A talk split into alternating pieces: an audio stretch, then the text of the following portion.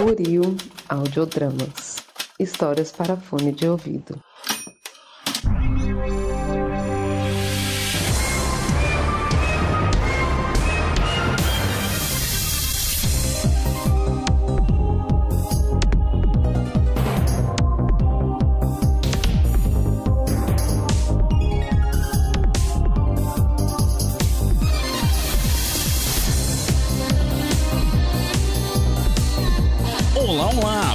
Você que acaba de sintonizar em mais um episódio aqui da Rádio Oslo. Seja mais uma vez muito bem-vindo. Eu sou o Thiago, vulgo James, e hoje irei apresentar mais um Quem Sabe Mais. Sim, rapaz, tamo de volta e hoje mais uma vez com mais um convidado de peso. Ele que trabalha no Eurofoot, tá sempre lá pelo Eurocast e tem até um canal próprio no YouTube, de nome anônimo.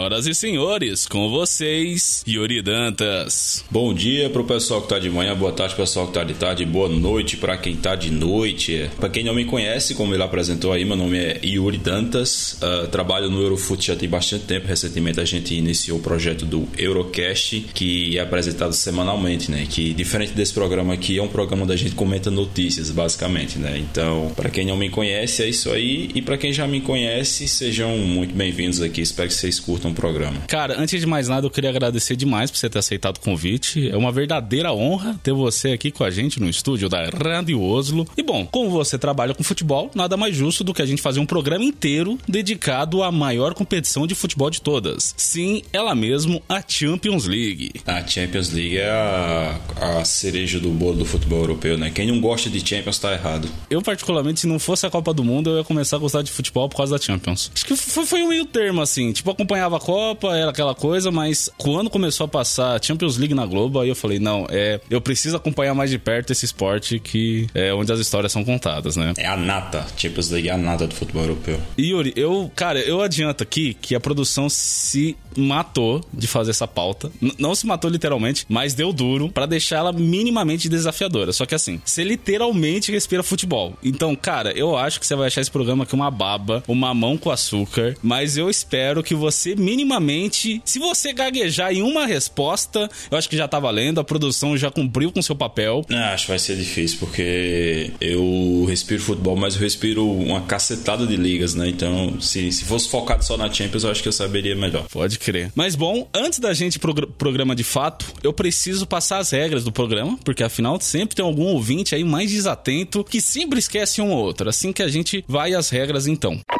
E para a quarta temporada do Quem Sabe Mais, quem escolhe o tema é mais uma vez o convidado. E ele pode optar tanto por falar de algum assunto específico, como no caso de hoje, que o Yuri vai falar de Champions League, como também optar por aquelas perguntas de conhecimento gerais, como visto na temporada passada. Como vocês bem lembram, serão feitas 15 perguntas divididas em três modalidades: fácil, médio e difícil, sendo que cada pergunta possui quatro alternativas, sendo apenas uma delas a correta ou que melhor se aproxima da verdade. E mesmo que o convidado erre alguma pergunta, ele irá responder todas, assim que erros não configuram eliminação aqui. A cada cinco perguntas respondidas, aciona-se uma rodada bônus que possui uma dinâmica alternativa, numeração, verdadeiro ou falso, perfil, etc. Realizada a rodada bônus, abre-se uma nova modalidade e uma nova dificuldade. E para ajudar o convidado ao longo do programa, ele conta com alguns auxílios que podem ser acionados a qualquer momento, exceto em rodadas bônus. São eles: o pulo, que garante que o convidado pode descartar uma pergunta, assim a gente aciona uma nova pergunta já da caixa de perguntas extras, as cartas que, dependendo do sorteio, podem excluir alternativas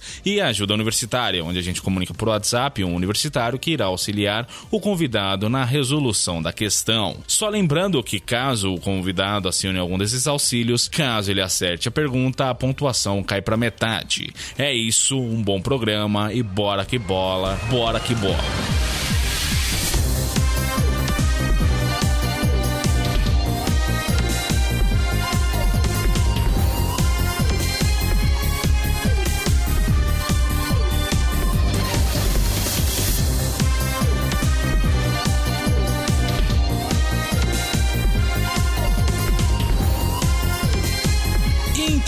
Primeira modalidade de dificuldade fácil. Como sempre, lembrando, cada pergunta e rodada bônus nesta modalidade equivale a 10 pontos. Pergunta de número 1: Quem é o segundo clube de futebol com mais títulos de Champions League? Alternativa A: Ajax. Alternativa B: Barcelona. Alternativa C: Bayern de Munique. Ou alternativa D: AC Milan. Resposta D, AC Milan. Está certo disso? Hum, com certeza. A sua resposta está. E. E. Exata! Pô, essa daí foi mamão com açúcar, né? Foi. É, é fácil, né? Calma, calma. Calma lá que também é fácil. A primeira pergunta do fácil é. Exatamente. Essa a gente fez bem tranquila, é mais assim mesmo pra fazer um retrospecto do Milan, que é uma potência aí do, do futebol europeu. O Milan tem, ele é hepta, ele ganhou o sétimo título em 2007 e na época que ele ganhou o sétimo título, ele ficou dois títulos atrás do Real Madrid. Naquela época, e assim, essa era uma época que o Real Madrid estava caindo na Champions League nas oitavas de final todos os anos e o Milan tinha um timaço com Kaká, com Maldini, com Sidoff, Pirlo, Gattuso, essa galera toda. E eles tinham chegado em três finais de Champions em quatro anos, em cinco anos, se eu não me engano. Então naquela época tinha muita expectativa de que o Milan ia igualar o número de Champions do Real Madrid. Mas isso que aconteceu depois é que o Milan foi por água abaixo e o Real Madrid renasceu. Sim, só ficou com o dobro de títulos, né? Um negócio É só. assim. E era duas, a diferença hoje em dia é sete. Mano, eu, eu fico de cara, assim, como. Mano, o que, o, como explicar o Real Madrid, bicho? Porque não. É, é descabível, assim, é desproporcional, velho. Eu, eu penso, às vezes, aqui nos meus momentos mais íntimos, que o Real tinha que ser proibido de jogar Champions League. Ou pelo menos dar, dar um bom tempo sabático aí. Pra algum outro time ter alguma chance de alcançar. Porque, cara, é, é surreal. É só muito surreal, assim. É, só, só vai alcançar um dia, cara, se acontecer alguma coisa muito, muito louca com o Real Madrid, tá ligado? Tipo, sei lá, descobrirem um escândalo de corrupção gigantesco e o clube for falido, sei lá, fechar as portas, porque enquanto eles continuarem na ativa, vai ser impossível. Porque pode ser que aconteça, por exemplo, ah, pega um time que seja tetracampeão seguido da Champions, ainda assim esse time não vai chegar perto do Real Madrid, tá ligado? Aí depois eles vão, ganham mais uma, ganham mais outra, aí vai distanciando, é impossível. Você quer comentar dos outros, das outras três alternativas aqui? Ou a gente pode seguir o barco? Não, acho que a única que estava mais perto era o Bayern de Munique, né? Aquele Hexa. Tá um, um só atrás do Milan. Inclusive é questão de tempo para alguém igualar o Milan, porque você tem Barcelona com 5 e Liverpool e Bayern com 6. Pergunta de número 2. Em que estádio e país foi realizada a final da Champions League 2004-2005? Alternativa A: Estádio Olímpico Atatürk em Istambul, na Turquia. Alternativa B: Arena Aufschalke em Gelsenkirchen, na Alemanha. Alternativa C: Stade de France em Paris, na França. Ou alternativa D: Estádio Olímpico de Atenas em Atenas, na Grécia. Alternativa A, Ataturk. Inclusive é o mesmo estádio onde foi realizada a final desse ano entre Manchester City e Inter. Cara, perde até a graça fazer aquele suspense que é padrão aqui da Rádio Oslo, porque você já mata a pau assim, você já manda o gabarito completo. Tá certo, é isso mesmo. Essa é a, a final de Champions mais popular da história, então é meio difícil errar ela. Sim. Quer dar o contexto dessa partida, dessa final? É, essa final de Istambul é ó, a que, inclusive, nomeia o nome do evento, que é o Milagre de Istambul, né? O Milan tinha um time 25 mil vezes mais forte do que o Liverpool, né? Era um Liverpool bem medíocre. Era tão medíocre que, pra você ter ideia, nem tinha jogador brasileiro. Esse é o último time da Champions que foi campeão sem ter jogador brasileiro. Ah, o Milan abre 3 a 0 no primeiro tempo com um massacre. Parecia que seria 6 a 0 no final do jogo, mas aí no segundo tempo, os jogadores do Liverpool devem ter feito algum pacto no vestiário. Eles voltaram a empatar o jogo em questão de, sei lá, 10 minutos e depois foi pros pênaltis e o Liverpool venceu. Reza a lenda que foi a grande liderança do. Gerrard, é, desconta que ele fez um discurso e tal, mas eu não caio nessa não, ele fez algum pacto. É, os outros estádios são de, de finais em outros anos, né? Em Gelsenkirchen foi em 2003, 2004, o Stade de France foi em 2005, 2006 e é a penúltima Champions também, né? Liverpool Real Madrid e o Olímpico de Atenas em 2006, 2007.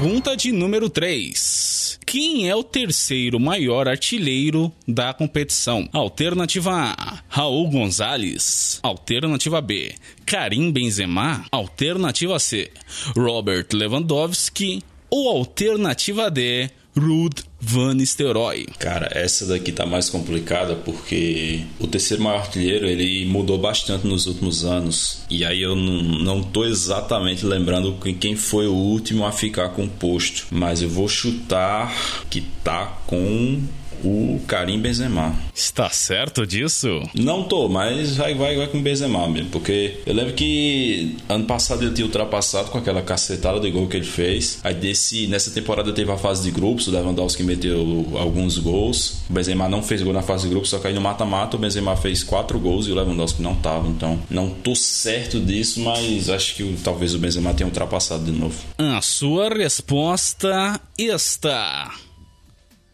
e.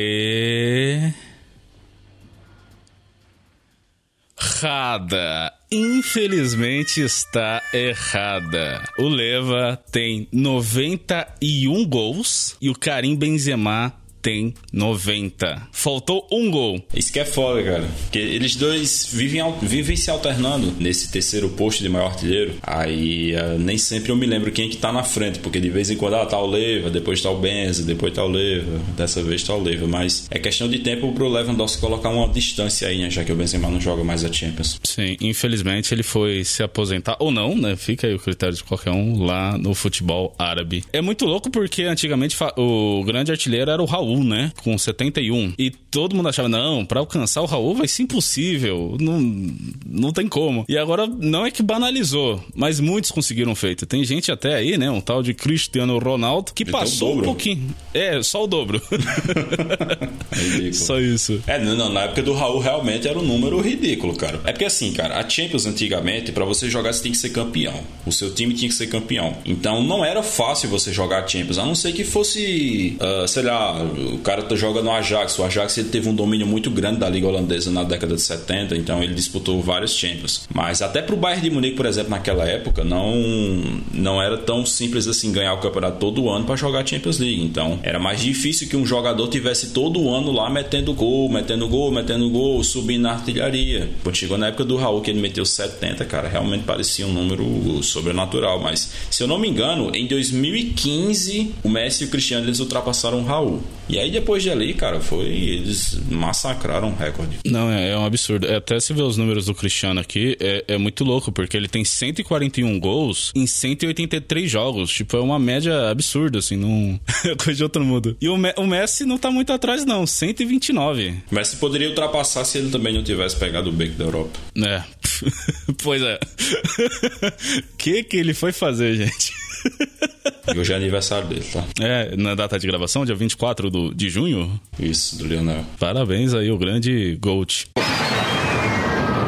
Pergunta de número 4. Em que ano o Real Madrid conquistou a sua segunda taça de Champions League? Alternativa A 1957, alternativa B, 1958, alternativa C, 1959 ou alternativa D, 1960. Resposta alternativa A. Está certo disso? Yes. Pois bem. Ah, cara, é fácil, né? Então vamos, vamos logo dar a resposta aqui.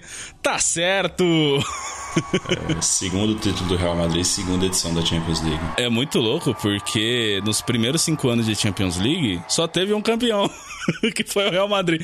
Os caras só foram empilhando taça desde o começo. E nesse segundo título, quase certeza que ainda não tinha o Puskas. O Puskas acho que ele só chega nos últimos dois ou nos últimos três da, daquela sequência de cinco. Então era um, era um Real Madrid ainda mais fraco do que a sua melhor versão, mas que já tinha o de Stefano voando. Você brincou que o Jared tinha feito pacto? E o Real, cara? Eu acho que o Real tem muito mais pacto. É, o Real Madrid não dá pra explicar, não.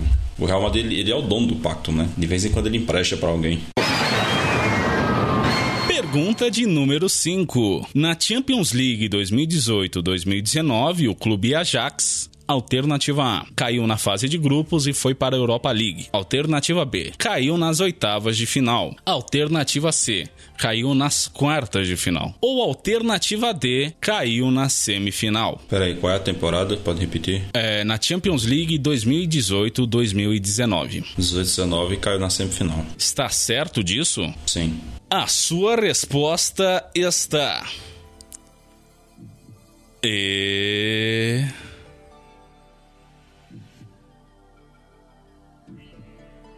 E.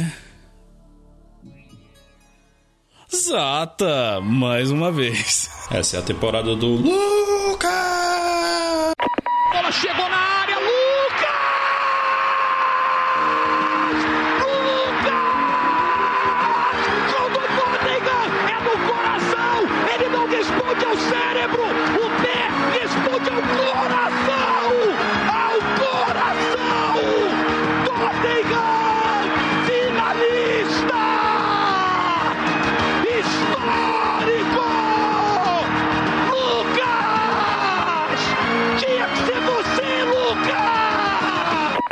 Lamentável o que aconteceu ali, né, cara? Lamentável. Era pro Ajax ter jogado aquela final. Cara, é, todo mundo fala que a verdadeira final seria o- o- os que caíram, né? O Barça e o Ajax. É porque assim, aquele time do Liverpool também era absurdo, então não acho nada demais eles terem chegado na final, não. Mas o Tottenham, cara, ele chegou com um, sei lá, um segundo tempo totalmente maluco do, do Lucas Moura lá, que fez um hat-trick de pé esquerda, sem que ele é destro. E, mas assim, todo mundo sabia que o Tottenham não tinha condição de enfrentar o Liverpool, então acabou sendo uma final bem previsível.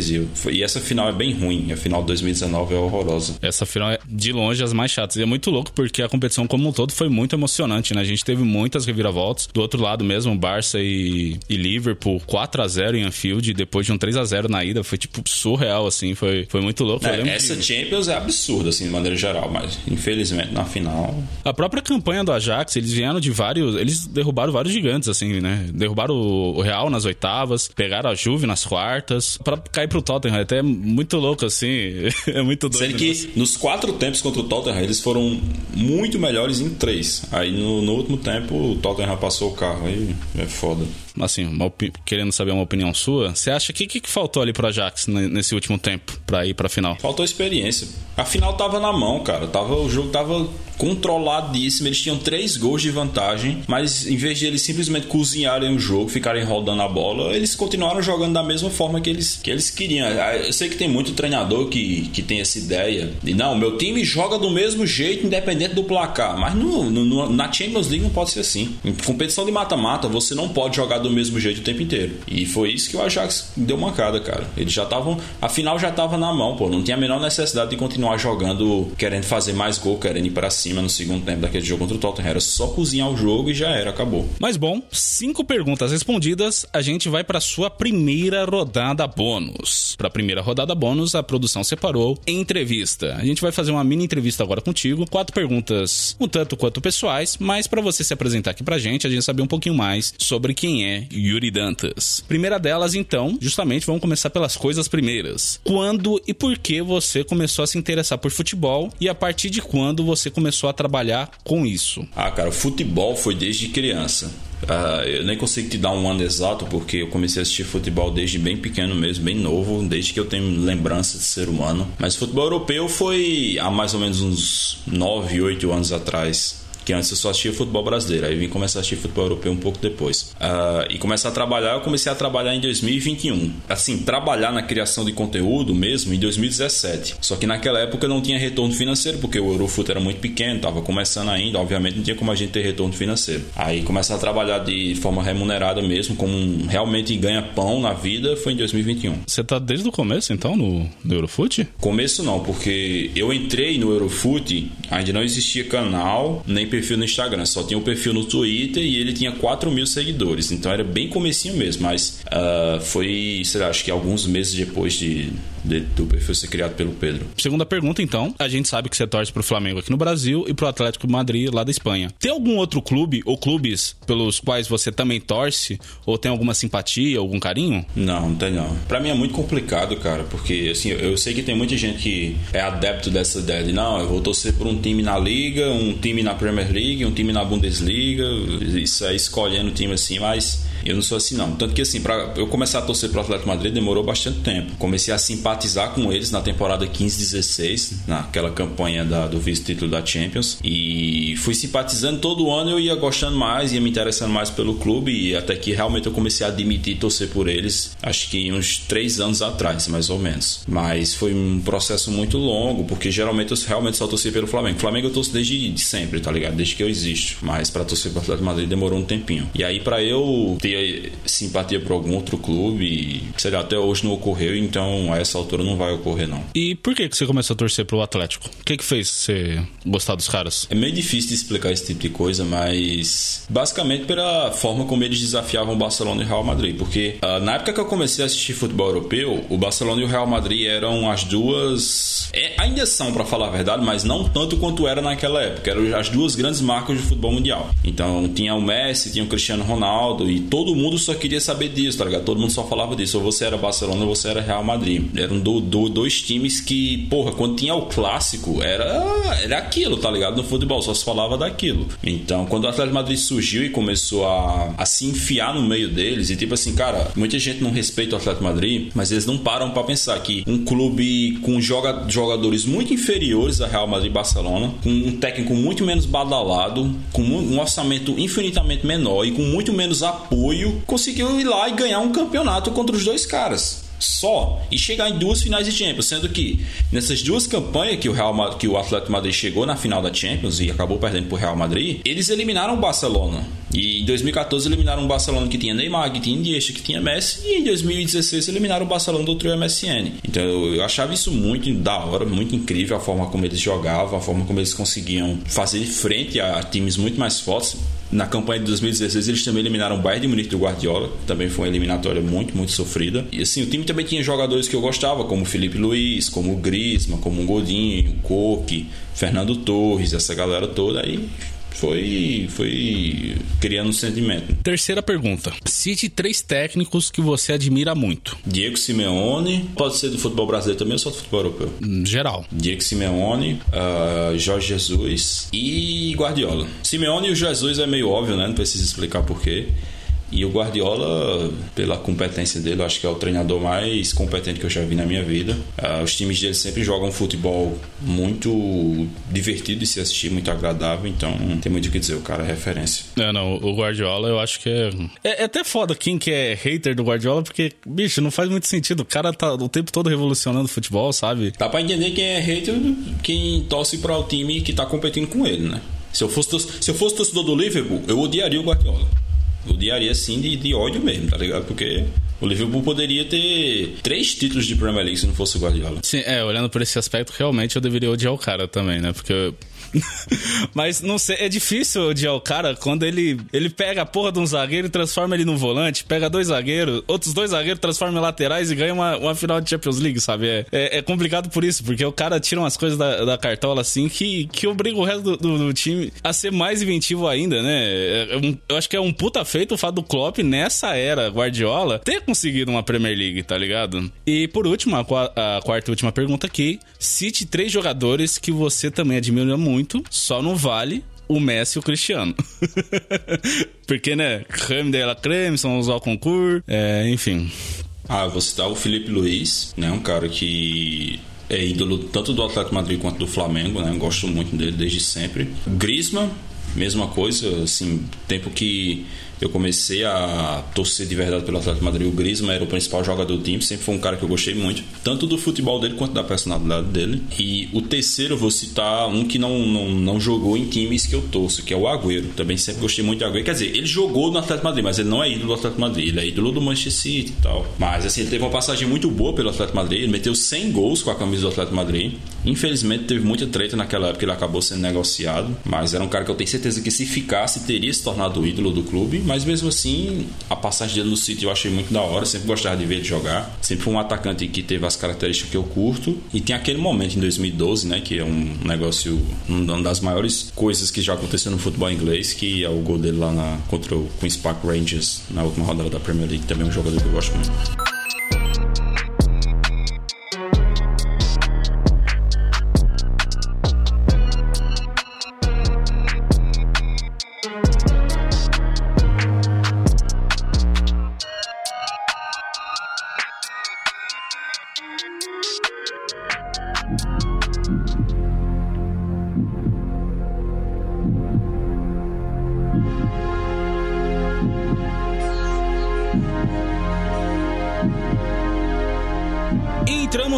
Na segunda modalidade de dificuldade Matthew.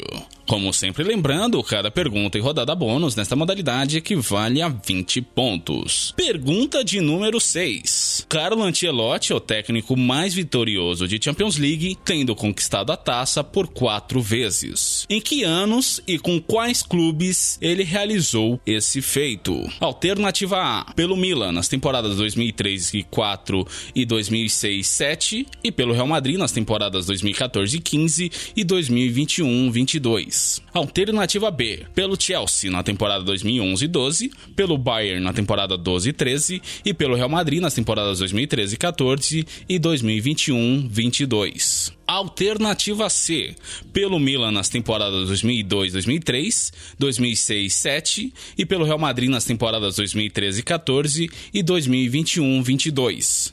Ou alternativa D, pelo Milan na temporada 2006-7, pelo Bayern na temporada 2012-2013 e pelo Real Madrid nas temporadas 2013-14 e 2021-22. Cara, se você não entendeu alguma alternativa, pode falar porque eu aqui já me perdi em tanto número. é muito número, tá maluco? É, alternativa C.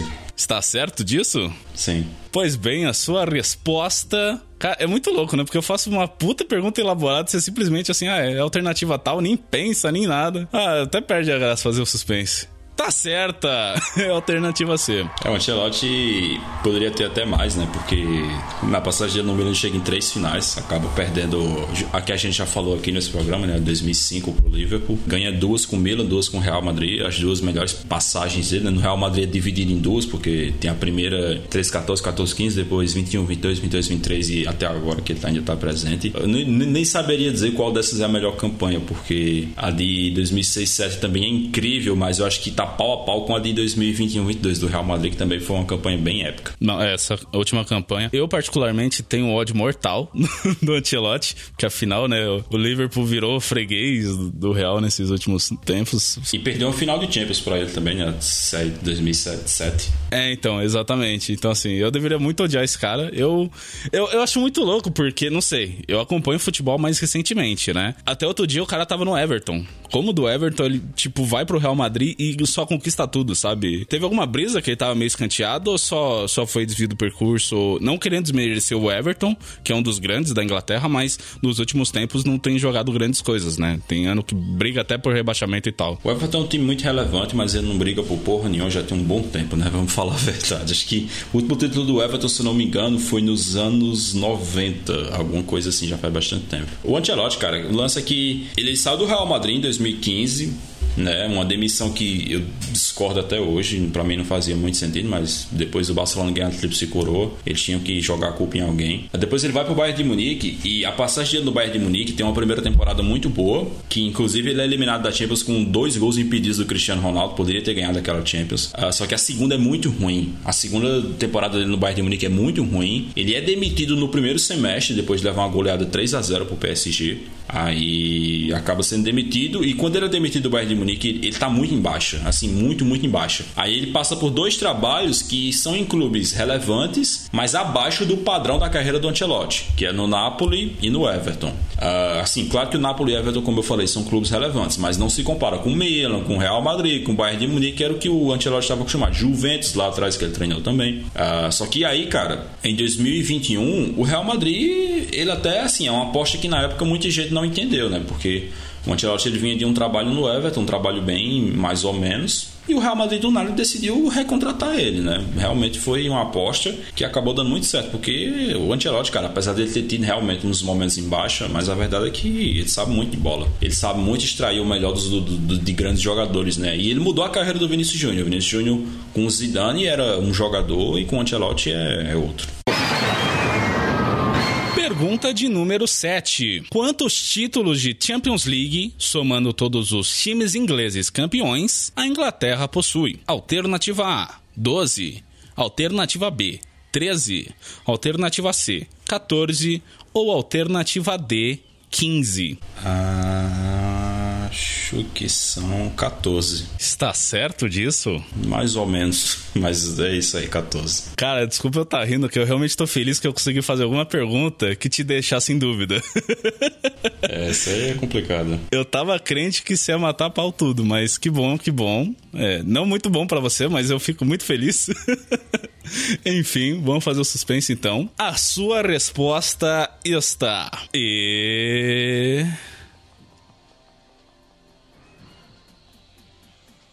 Errada. Errada. Infelizmente está errada.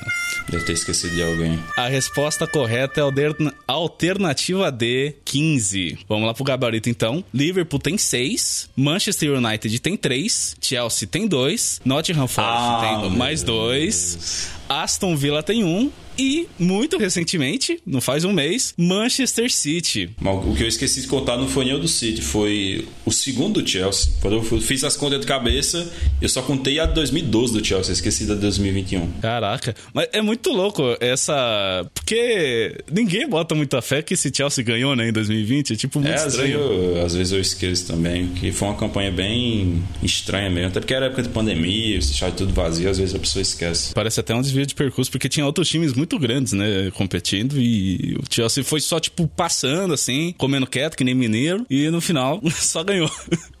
em cima do City do Guardiola. Em parte culpa do Guardiola? Não sei, não sei. Não, não tô aqui para juízo de valor. O Tuchel, naquela época, ele sabia muito jogar contra o City. Ele tinha, num espaço bem curto de tempo, ele eliminou o City na semifinal da Copa da Inglaterra e venceu o City na final da Champions. Pergunta de número 8. Qual time possui mais vices em Champions League? Alternativa A: Atlético de Madrid. Alternativa B: Liverpool. Alternativa C: Juventus. Ou alternativa D: Benfica. Juventus. A sua resposta está. E.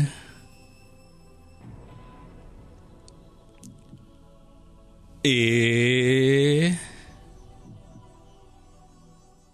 Exata!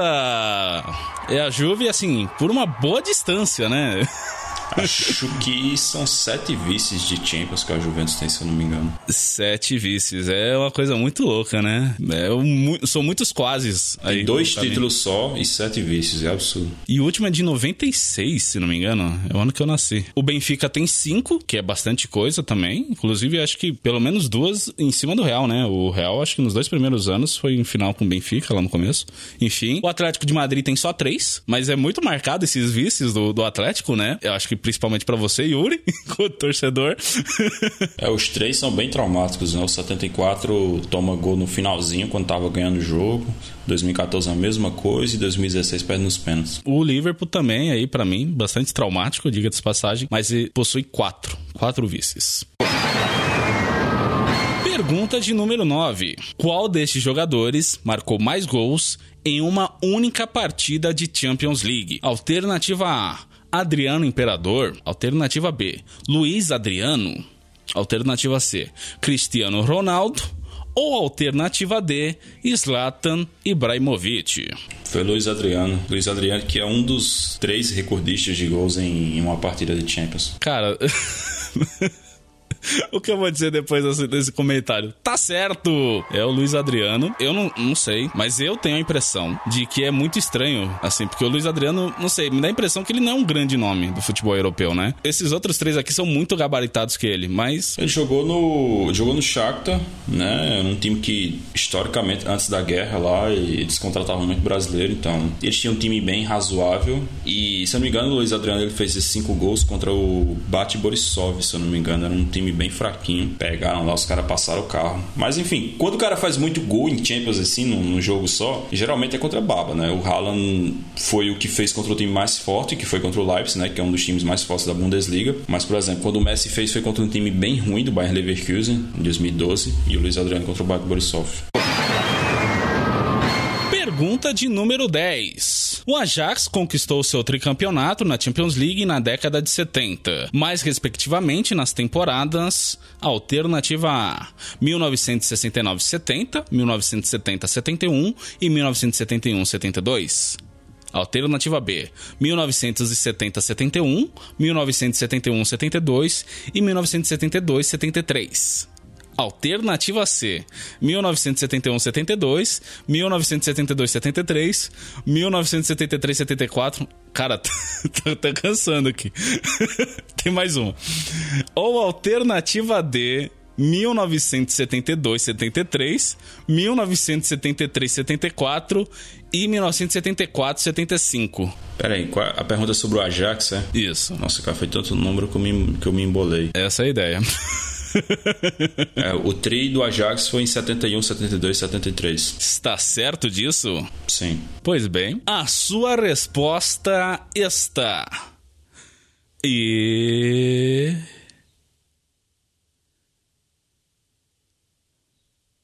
E. Exata! Foi tanto número aqui que eu já tava com medo de errar. Não, mano, eu descobri agora ao vivo que se eu falar muitas vezes 70, a cabeça começa a tremer, assim, os dentes começam a bater, cara. É, é surreal. E só tem 70 nessa desgraça. Mas comenta um pouquinho aí sobre esse Ajax tricampeão. É, Ajax que inicialmente era do Rinos Mitchell, né? Que é um treinador dos mais famosos da história do futebol, teve uma influência muito grande. Com o Cruyff também, né?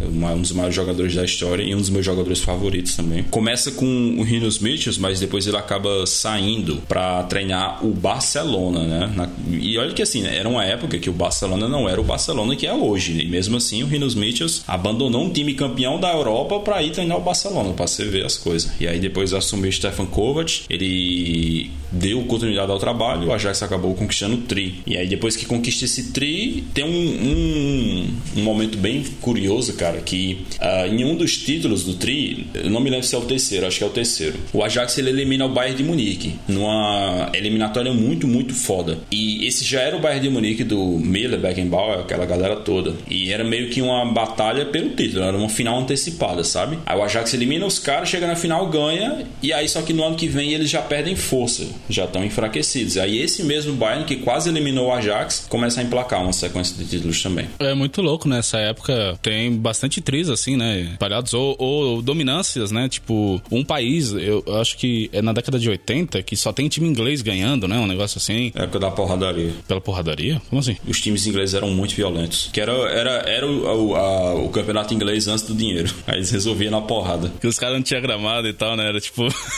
os caras iam na, na, base da raça, assim. Mas eu, pra, pra montar a pauta aqui, eu fui vendo, né? Ano a ano. E é muito louco. Tem umas épocas assim de, de mini dinastias, né?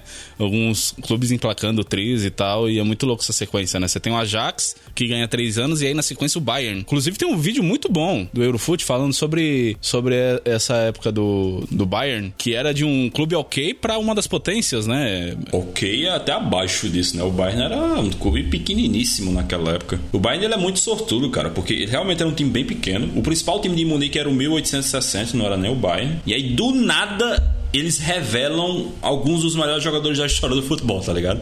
Parece, é, parece pacto também, sabe? Não, o Bayern é um caso à parte, assim, também. A gente comenta do Real e tal, mas eu sinto que o Bayern, ainda mais na esfera, né, dentro da, da própria liga, é um caso à parte, assim, que ele tá, tipo, muito à frente do, dos outros clubes. E muito disso por conta da gestão e tal, né? Eles tinham até uma política, assim, de, de compra e tal, que não passava de um limite lá e tal. Questão de contrato a partir dos 30 anos. Tipo, eles têm tudo muito regradinho, tudo muito certinho. E é uma coisa, assim, de que outros clubes parecem não chegar nem perto, assim, sabe? Ah, esse, a gestão deles é absurda. esse último ano aí mesmo, quem, quem acompanha a Bundesliga viu, né? Os caras mal das pernas, com a- as decisões mais burras do mundo, de mandar o técnico que tava super bem, né? Teve questão de na Liga não tá tão bem, mas em Champions League, outros torneios, tá super bem. Os caras simplesmente mandaram embora e por água abaixo. E ainda assim, ainda assim, o Borussão, sempre borussando, conseguiu perder na última rodada. é um negócio de louco, sabe? O Bayern, mesmo mal das pernas, consegue ganhar a Liga. Então, tipo assim, o que que precisa fazer pra tirar essa dominância do Bayern, né? Outro pacto. Outro pacto. Mas bom, mais cinco perguntas respondidas. Vamos agora para sua segunda rodada bônus. Desta vez, perfil. Você já jogou perfil, Yuri? Perfil? Não. Bom, no perfil, o original, são separados por temas, as cartelas, são cartelas assim, né, como no jogo qualquer. E aí nessas cartelas, elas têm, você tem que adivinhar sobre qual é cada cartelinha. E aí cada cartelinha tem algumas dicas. E aí você vai escolhendo os números pra ter as dicas a respeito daquilo. Então pode ser uma personalidade, pode ser um lugar, pode ser uma cidade, pode ser um filme, etc. Aqui como é Champions League, a gente separou quatro perfis. Aqui é reduzido, a gente tem três dicas pra cada um desses perfis. Eu te dou as três dicas e aí você tem que adivinhar do que que eu tô falando. Deu pra entender? Deu sim. Pois bem, vamos pro primeiro perfil. Primeira dica é único clube campeão da Champions League em seu país. Segunda dica: conquistou a taça na temporada 1992-93. E a terceira dica: na temporada seguinte, em 1993-94, jogou a segunda divisão. Olympique Marseille. Tá certo.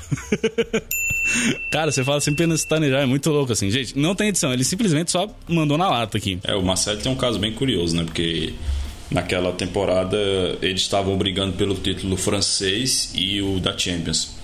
Aí eles acabaram fazendo uma maracutaia com um time lá da França para esse time facilitar a barra deles, para eles poderem poupar jogadores no campeonato e jogar com força máxima na Champions. Aí eles ganham a Champions, ganham o campeonato também, só que depois acabam descobrindo a maracutaia e eles são rebaixados. É muito louco que na Champions mesmo não tem nenhuma punição, né? Eles só sofrem punição na liga. É, eu acho que eles perderam a vaga na Champions, se eu não me engano. Mas Ah, o tá. título não, o título é deles. É porque a Maracutaia não foi na Champions, né? Foi na liga, então faz sentido. É o único time francês que já ganhou a Champions, o Marcelo. E não tá nem perto de é, repetir a dose, né?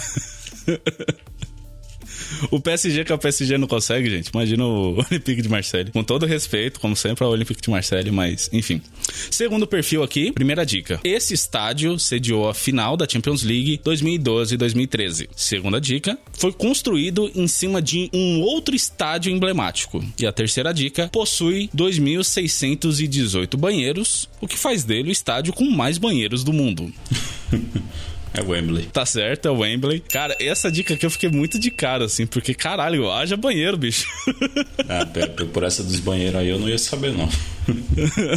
é, não, você matou pelas outras duas, né? Não, o que falar de Wembley, né? É um dos palcos aí do, do futebol. Eu, eu tenho muito, particularmente, muito carinho por ele. O Wembley é o Maracanã da Europa. É no geral, né? Eu acho que é um dos, dos maiores estádios. Ainda que dentro da Inglaterra mesmo a gente tem outros estádios mais modernos, como o Tottenham Hotspur Stadium, mas eu acho que de emblemático mesmo é ele, né? Apesar de dele ser recente, de ser de sido construído em cima do outro e tal, né? E ainda, ainda tem muito apelo, assim, né? Entre os europeus, de modo geral. É, eles até dedicam as semifinais e as finais das competições das Copas Nacionais lá na Inglaterra para serem jogadas lá. E os playoffs da Championship também, né? Eu acho que não só da Championship, né? Tem Da rola, Football tipo, League também, né? É, e tem até tipo Ticket Trade Trophy. É aquela, aquele, aquela competição de quarta e terceira divisão que vive mudando o nome por conta do patrocínio. Também rola, rola jogos lá. Eu acho que, que se pá até tipo da quinta divisão, um negócio assim. Se não me engano, aquele é, Bem-vindos ao Wrexham, eles chegam a jogar alguma coisa lá, playoff lá. Então, tipo assim. E é muito louco, né? Porque até esses times menorzinhos, né? Que nem o Wrexham, que, que tá em ascensão, mas que nem ou não, né? Um timeco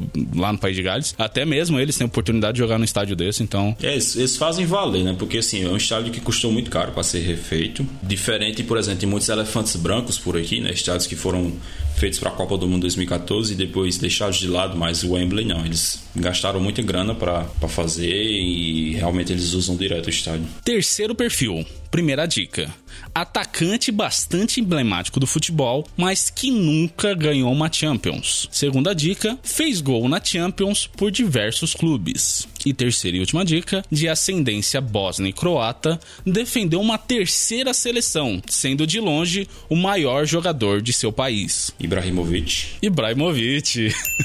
Tá, nas duas primeiras eu tava em dúvida se era o Ronaldo, mas na terceira deu pra matar. Foi de propósito. Eu, eu fiz justamente para ter essa pegadinha e matar na última, assim. E aí só quem conhece o cara mesmo, né? Pra saber que ele. Se bem que o, o sobrenome entrega um pouco, né? Eu sempre achei estranho o Ibrahimovic ser Ibrahimovic, sendo que ele era sueco. Aí depois descobriu que ele não, porque os pais são bósnio, croata e tal. Quarto e último perfil, primeira dica: esse país possui três clubes campeões de Champions League. Segunda dica: uma das equipes deste país empilhou três taças de Champions League em sequência na década de 70. E terceira e última dica: possui ao todo, somando todos os clubes, oito títulos de Champions League. Alemanha. É a Alemanha. Acho que são seis de Bayern, um do Borussia Dortmund e um do Hamburgo, né? Exato, exato. Mas aqui era para justamente confundir com a Holanda. A Holanda é nessa mesma pegada. Tem três clubes campeões de Champions, tem um dos clubes que ganhou o Tri na década de 70, mas ele só tem seis títulos de Champions League, que são quatro do Ajax, um do PSV e um do Feyenoord. O Feyenoord, inclusive, ele tem esse orgulho de ter sido o primeiro holandês campeão da Champions. Foi um uma coisa que causou muita mágoa no Cruyff, porque ele queria fazer o Ajax ser o primeiro campeão da Champions da Holanda, mas o Feyenoord acabou conseguindo conquistar bem, bem pouco antes da, da dinastia do Ajax.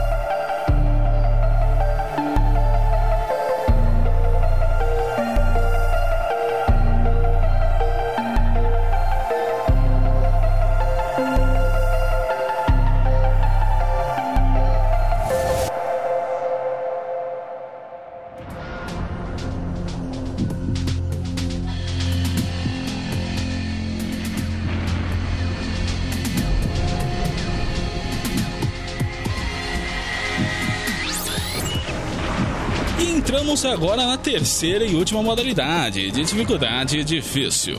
Como sempre lembrando, cada pergunta e rodada bônus nesta modalidade equivale a 30 pontos. Pergunta de número 11. Quem foi e quantos gols fez o artilheiro da Champions League 2012-2013? Alternativa A. Cristiano Ronaldo com 11 gols. Alternativa B, Lionel Messi com 11 gols. Alternativa C, Robert Lewandowski com 12 gols. Ou alternativa D, Cristiano Ronaldo com 12 gols. Qual é a temporada? 12 13. 12 13, acho que foi a alternativa D. Está certo disso? Não tô, mas eu confio em Deus. D de Deus. Muito bem. A sua resposta está e.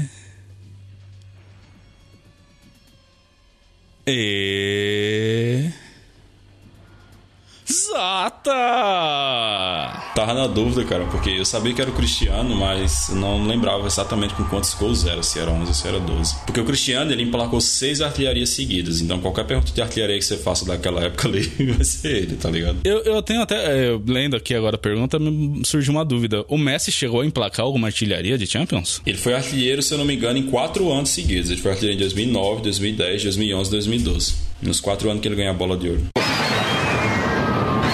Pergunta de número 12. O Steaua Bucareste conquistou sua única taça de Champions League na temporada 1985-86. Quem foi o adversário da final e qual o placar? Alternativa A. Barcelona 2 a 0, alternativa B, Juventus 2 a 1, alternativa C, Juventus 2 a 0 ou alternativa D, Internazionale de Milano 1 a 0? Uh, ah, acho que é a A, né, Barcelona 2 a 0. A sua resposta está e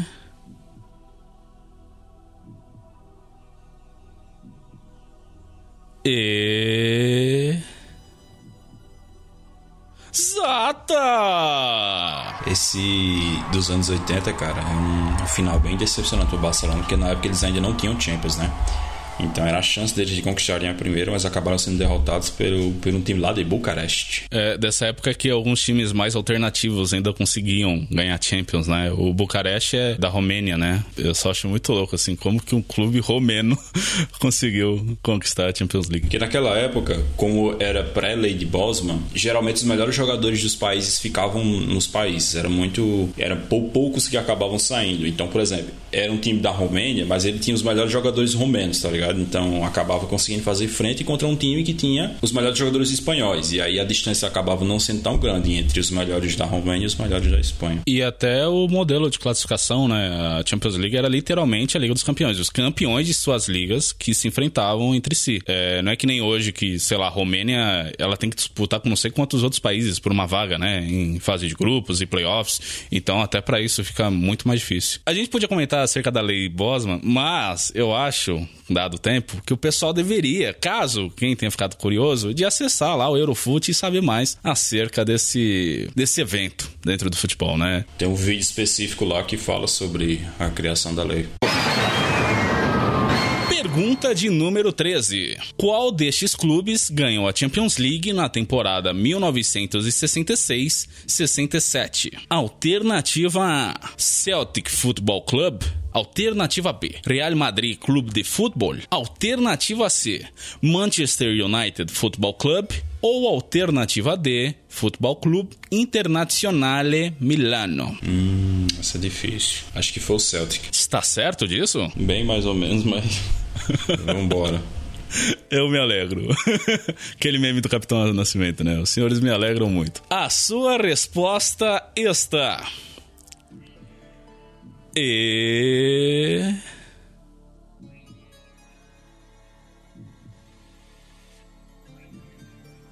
E. Sata! Ixi, essa aqui foi por pouco. É, é, meio jogado, assim, né? Tipo, o ano X, assim, e, tipo, na década de 60, logo nos anos iniciais É da porque Champions e tal. no- nos anos 60 você teve. O Real Madrid foi campeão nos anos 60. A Inter foi campeã nos anos 60. O Benfica acho que também foi. Então, você foi soltando os nomes aí, eu sabia que era tudo campeão. Eu fiquei meio na dúvida. Mas o Celtic, ele. Nesse ano que ele ganha a Champions, ele foi, se tornou o primeiro clube a conquistar a Tríplice Coroa. E foi até antes dos ingleses, né? Tem um negócio assim, que antes de um clube inglês, um clube escocês tinha ganhado. Era uma época bem distinta mesmo do futebol inglês. Você comentou aí, é, só fazendo um gabarito aqui, o Real Madrid ganha em 65, 66, a Inter ganha em 64, 65 e o Manchester United ganha em 67, 68. Então tava tudo bem ali próximo, por isso, né, a, a dificuldade da questão. Pergunta de número 14. Quem dentre estes jogadores possui mais títulos de Champions League? Alternativa A: Keylor Navas. Alternativa B: Marco Asensio. Alternativa C: David Alaba. Ou alternativa D: Clarence Sidorf. Marco Asensio. Está certo disso? Sim. A sua resposta está. E.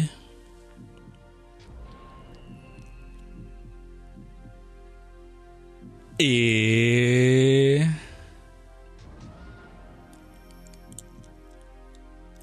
Errada. Infelizmente está errada. Resposta correta é alternativa D. Clarence Sidorf. Não é à toa que eu coloquei jogadores do Real Madrid, porque são os maiores campeões. O Sidorf você considerou com quatro títulos, foi? Sim. Ah, porque eu esqueci o de, no- o de 2000, ele só joga metade da Champions. Eu esqueci desse. É, eu, eu fui nos números oficiais, né? O Asensio, ele tem três só. É, 16, 17, 17, 18 e 21, 22. É porque o Sidorf, cara, ele é tetra. Inclusive, ele ganha por três títulos, por três clubes diferentes. né? Ah, só que essa de 2000 realmente eu me esqueci. Porque em 2000, na temporada 99-2000, ele joga a fase de grupos pelo Real Madrid e depois ele vai pro Milan. Então, ele a, a parte do mata-mata inteiro, que o Real Madrid acaba sendo campeão, ele tá em outro clube. Eu acabei me esquecendo aqui na memória. Não, eu não, não sabia dessa informação. Eu vou confessar aqui para você. Tanto que, se não me engano, o Asensio, nesses, nesses dois primeiros títulos do Real Madrid, né? Ele tá emprestado, mas não conta para ele o título, né? Então vão ser só é três. Ele é, ele é tri. Os títulos que ele realmente participou foi esses que eu falei: 16, 17, 17, 18 e 21, 22. Só que, se não me engano, em 15, 16 ele tava no espanhol, ele tava emprestado. Então, aliás, não, não era exatamente emprestado, era meio que o Real Madrid vendeu ele pro espanhol, só que o Real Madrid tinha uma cláusula de recompra, né? Então eles podiam recomprar a hora que eles quisessem. E o do Sidorf eu não, não sabia. Só fui realmente nos números oficiais, assim, fui, né? Pesquisei lá, lista de maiores campeões, estava constando quatro títulos. Então esse foi o critério que eu utilizei. Pergunta de número 15. Qual dentre estes recordes de Champions League o jogador Cristiano Ronaldo não possui? Alternativa A: mais gols de falta. Alternativa B: mais gols de pênalti. Alternativa C: mais gols em fase de grupos. Ou alternativa D: mais gols em uma única edição. Alternativa C: mais gols em fase de grupos. Está certo disso? Sim. A sua resposta está. E.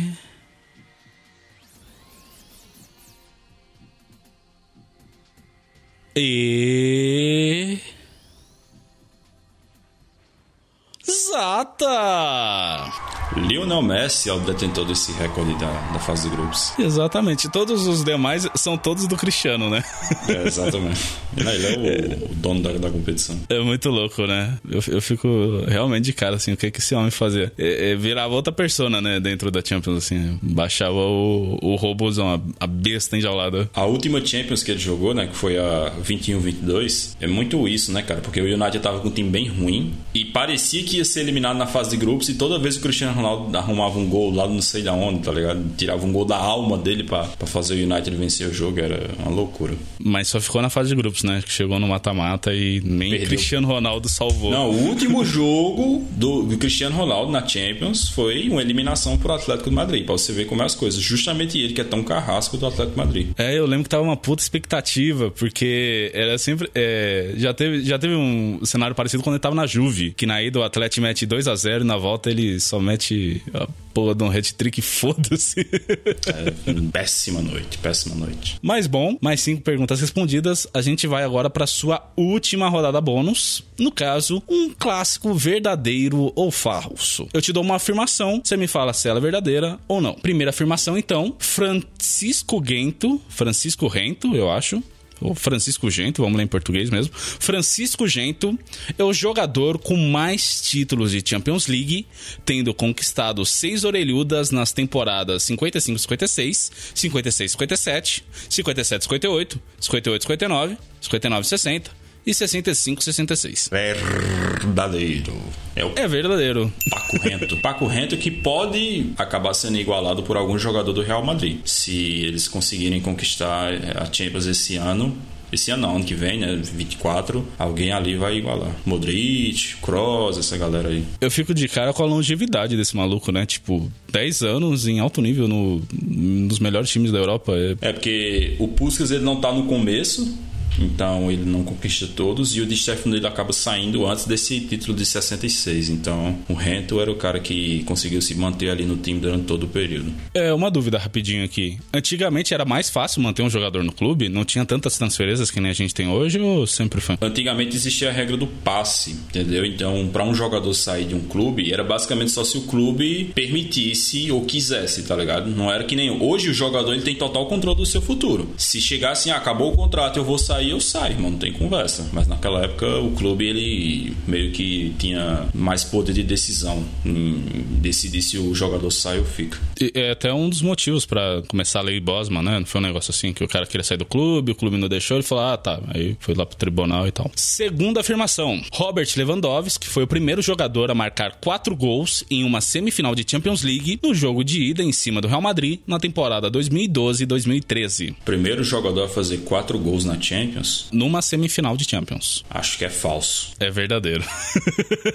é, eu sabia que ele tinha feito, mas eu fiquei na dúvida porque na época do Real Madrid do, do Stefano, tinha uns jogos que eles metiam uma quantidade ridícula de gols, assim, mata-mata, tá ligado? Inclusive, se eu não me engano, tem uma final que acho que é o Puskas faz quatro gols na final, sabe? Acho que é a final contra o Eintracht Frankfurt. Aí eu fiquei um pouquinho na dúvida se eles não tinham feito isso lá atrás. Terceira afirmação, na temporada 1976-77, o Liverpool ganhou sua primeira Champions League em cima do Borussia Mönchengladbach no Estádio Olímpico de Roma. Qual temporada? 76-77. Acho que é falso. É verdadeiro.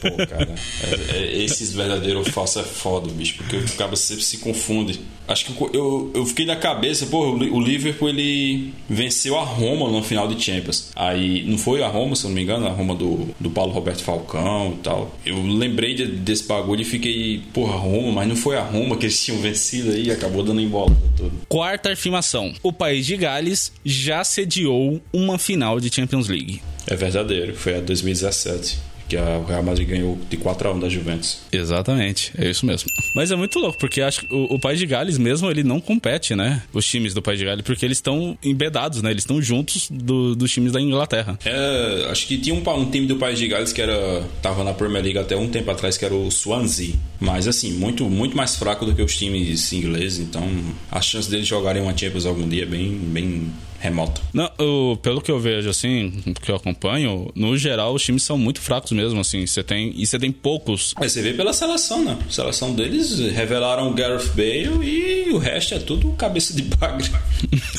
Sim. Tem o Neco Williams, que nem, nem foi tudo isso, assim, no Liverpool, né? É, cara, o Bale, cara, ele é tipo um Pelé mesmo de País de Gales, porque é bizarro um país tão pequeno, assim, tão quase nada no futebol ter conseguido revelar um jogador igual ele. Bom, última afirmação: Cristiano Ronaldo é o jogador com recorde de mais gols em jogos de mata-mata, tendo marcado 67 gols. Pô, mais uma que é difícil pra caralho, porque eu vou colocar que é, ver... que é falso. Falso. É falso. É verdadeiro. Pô, cara, não tem condições de um negócio desse. pega esses númerozinhos, tá ligado? Porque eu sei que ele é o maior artilheiro do mata-mata, só que em quantos gols exatamente? É complexo. Não à toa tá no difícil, né? É, e eu, eu, fiz de propósito, assim, eu pus todas as cinco verdadeiras, que era pra, só pro negócio ficar mais divertido. Eu vou fazer sua contagem rapidinha de pontos, pode ser? Aí a gente já fica sabendo quanto você pontuou. Pois bem, todas as perguntas respondidas, bem como também as rodadas bônus, a produção já fez aqui a contagem dos seus pontos. E Yuri, você fez um total de 282 pontos. Tá bom, tá razoável. Tá um número ok, considerando que você não acionou nenhum auxílio, feito quase que inédito aqui na Rádio Oslo. Foi na cara e na coragem, e é isso. A gente tem mais um competidor que fez 299 pontos. Essa quarta temporada do Quem Sabe Mais, ela tá um pouco mais menorzinha, né? Temos poucos convidados, até porque inicialmente a ideia era de não ter Quem Sabe Mais, mas surgiu a oportunidade de chamar você, de chamar o Tibério, então pensei, por que não gravar? Por que não fazer, né? É, vai ser um ranking mais curto. É, de qualquer forma, eu queria saber de ti, o que, que você achou do programa, se achou divertido, se achou bacana, se achou minimamente extremamente desafiador, como a gente tinha se proposto inicialmente. Enfim, fala suas considerações finais aí. Eu gostei, eu gostei. Eu sempre gosto muito de quizzes. Tipo assim, eu sou um cara que além de futebol, gosto muito de anime. Então, de vez em quando eu participo de alguns quizzes de anime, é sempre bem divertido você tentar exercitar a cabeça para lembrar de algumas coisas, né? As perguntas estavam muito boas, tinham algumas bem difíceis. Claro que tem algumas fáceis também, né? Que é bem tranquilo, mas tinha algumas realmente bem difíceis. Até das que eu acertei, tem algumas difíceis. Porque assim, a Champions é uma competição de quase 80 anos, né? Então é, é muita história, muita coisa envolvida, especialmente quando começa a puxar data, número, essas coisas que para você se lembrar direitinho assim, na lata, é bem complicado. Então eu gostei muito do quiz. Você quer deixar algum recado final aí? Pedir pro pessoal te acessar nas redes sociais? Faz aquele jabá de novo, reiterando, de ver teu canal, Eurofute, Eurocast. Inclusive, queria fazer um elogio aqui. Rapaz, eu escuto alguns podcasts de futebol, mas de longe o que eu mais mais fico ansioso para ouvir na semana é o de vocês, é o Eurocast. Eu não consigo acompanhar ao vivo porque eu tô em aula, mas assim que sai no Spotify eu já, já arregaço. Às vezes tem episódio de três horas, eu vejo voando, é muito foda. Cara, é, é muito louco, vocês conseguem falar por três horas, é um negócio assim, de, aqui, cara, elogiar que vocês falam bastante. E queria também fazer uma ressalva aqui, aproveitar, né, que estamos tendo esse contato, de falar que, bicho, vocês às vezes acham que estão falando muita groselha e tal, eu só racho de rei, acho muito divertido, acho muito pontual. E antes que você me interrompa, eu queria também fazer um último elogio, que eu acho que, apesar de tudo, eu acho vocês muito coerentes na fala de vocês. Até maior que alguns portais, às vezes rola de muito algum comunicador pegar birra de algum clube, algum jogador e ou então ser o contrário, ser extremamente fanático, o tempo todo ficar trazendo aquele clube, e eu acho que vocês não. Eu acho que vocês fazem umas análises muito frias, muito acertadas assim. Não sei, me parece tudo muito condizente assim, de verdade. Eu, eu gosto de verdade de, de ouvir vocês e, enfim, é isso. Desculpa ah, o momento chat aqui, mas eu, eu, precisava falar. Nada, valeu demais pelo apoio, assim, o Eurocast é um programa bem recente, né, gente? Começou na temporada 22-23 e era uma aposta, né? Porque para quem conhece o Eurofute, o Eurofute é um canal de vídeos que a gente faz vídeo de listas, curiosidades, conta história de clubes, história de times, essas coisas. E aí assim, do nada começar a fazer um programa semanal para falar sobre as ligas europeias e tal, era uma aposta bem grande, mas felizmente o pessoal apoiou demais, acabou dando muito certo, tanto lá no YouTube quanto no Spotify. A gente faz o possível, né, cara? Não, não é fácil porque a equipe é bem pequena, né? Basicamente eu para fazer pauta, Aí o Pedro para preparar toda a estrutura do programa e depois a gente gravar. Então, realmente é bem complicado, mas a gente faz o que pode. Felizmente, com o apoio de todo mundo, tem dado certo. E a tendência é que volte ainda melhor para a próxima temporada. Ele volta no dia 17 de julho, tá? Tá em pausa agora. Então, para vocês que curtem, sigam lá o canal do Eurofute no YouTube, que o programa é gravado lá ao vivo toda segunda-feira e depois postado nos canais de áudio Spotify, Google Podcasts e etc. E falando um pouquinho sobre mim, as minhas redes sociais, todas elas, né, o Twitter e o Instagram, é Yuri Dantas, só que você tem que substituir o I de Yuri por um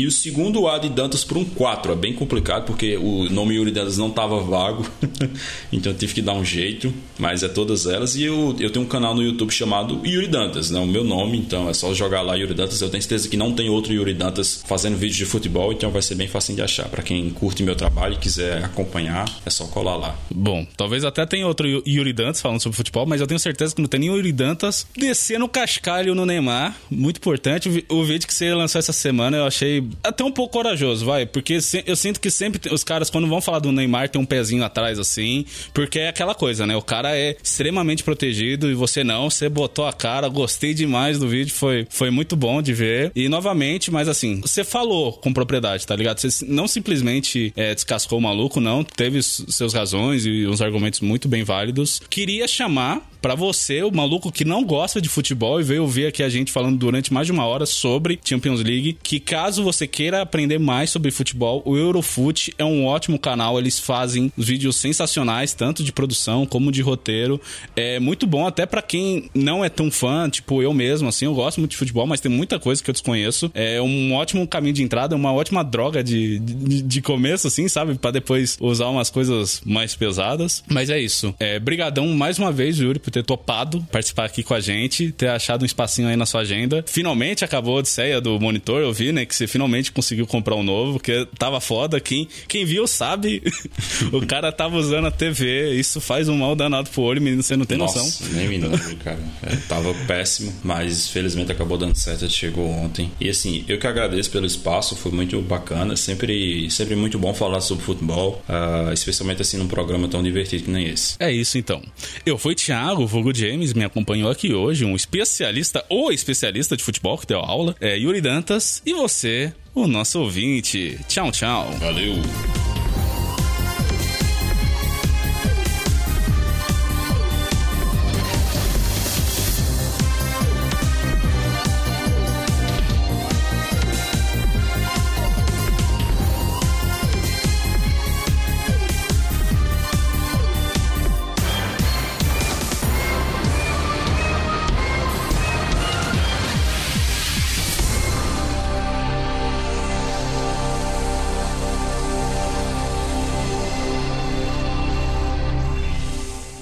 Só para pegar um exemplo, 2019, quando o Tottenham eliminou o Manchester City, o De Bruyne dá três assistências no jogo. Três passes para gols no jogo. E o City foi eliminado. Aí o, o, o pilantra, o safado, mal intencionado, pega um jogo desse e vai falar que o De Bruyne pipocou. Queria que ele fizesse o quê? O cara deu três passes para gol, deixou três vagabundos na cara do gol. Os caras fizeram os gols e mesmo assim o time dele foi eliminado. Era pra ele fazer o quê? Era pra ele puxar um taco de beisebol e sair espancando os jogadores do Tottenham. Porra! Futebol não é assim. Futebol é 11 contra 11. Se o cara dá três passes para gol e o time dele perde, vocês querem que ele faça o quê? Porra! O cara vai se matar em campo. Só pode. Não vou falar mais nada não. Quem é que dá o passe pro primeiro gol contra o, Real Madrid, 4x0? De Bruyne. Quem é que faz o gol no Bernabéu? De Bruyne. Esse aí é o pipoqueiro? Porra, manda pro Atlético Madrid, pô. Estamos precisando de um pipoqueiro desse lá.